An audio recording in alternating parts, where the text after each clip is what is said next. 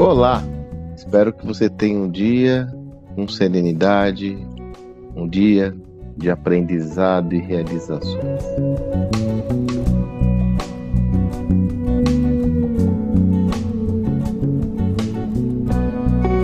Veja, é inconteste que a complexidade no ambiente empresarial ela é crescente nos dias atuais. É inegável que convivemos ou vivemos em um ambiente muito mais complexo do que no passado.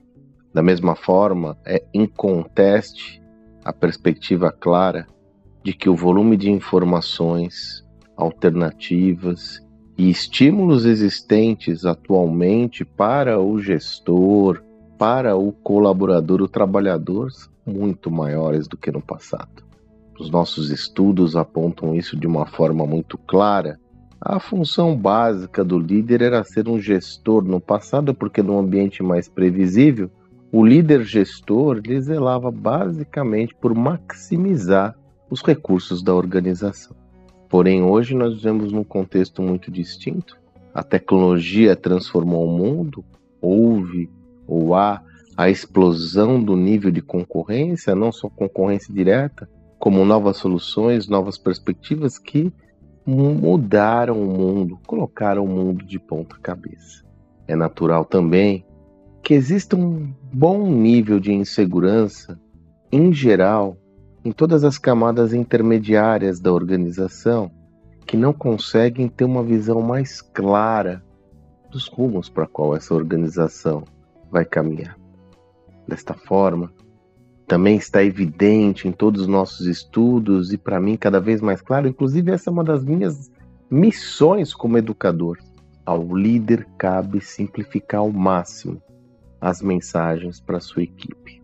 É natural que o próprio líder também tenha insegurança nesse contexto. É absolutamente compreensível, mas é até por isso que cabe a esse líder fazer uma leitura adequada do contexto e procurar simplificar ao máximo as estratégias, as informações derivadas dessas estratégias, as táticas, o papel de cada indivíduo nesse contexto e comunicar de uma forma muito simples. Como eu comentei com você, esse inclusive essa é uma das minhas missões principais, né?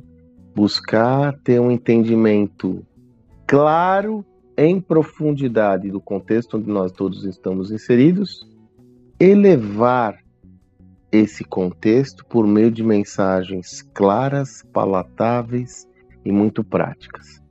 Desta forma, o seu, e no meu caso, o meu interlocutor, tem um entendimento mais claro das minhas teses, há uma absorção maior do conteúdo e, como consequência, meu processo de criação de valor aumenta exponencialmente.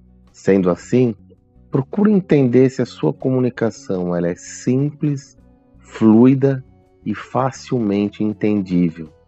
Tome cuidado com vocabulários e uma semântica muito particular sua, como terminologias em inglês, tecnologias, é, é, é, é informações cifradas.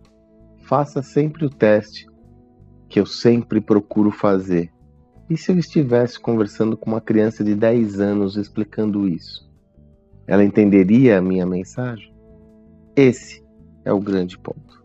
Aproveito para reiterar o convite, estou gravando esse áudio na quarta-feira, dia 19 de janeiro. Hoje, às 19 horas, terei aquela aula junto com meu parceirão Jassalib Neto, o mapa do sucesso no caos, onde nós iremos desvendar os mecanismos do aprendizado. E mais do que isso, contribuir para que você aprenda a aprender. Eu vou colocar o link novamente aqui pela última vez. A participação é gratuita e mais.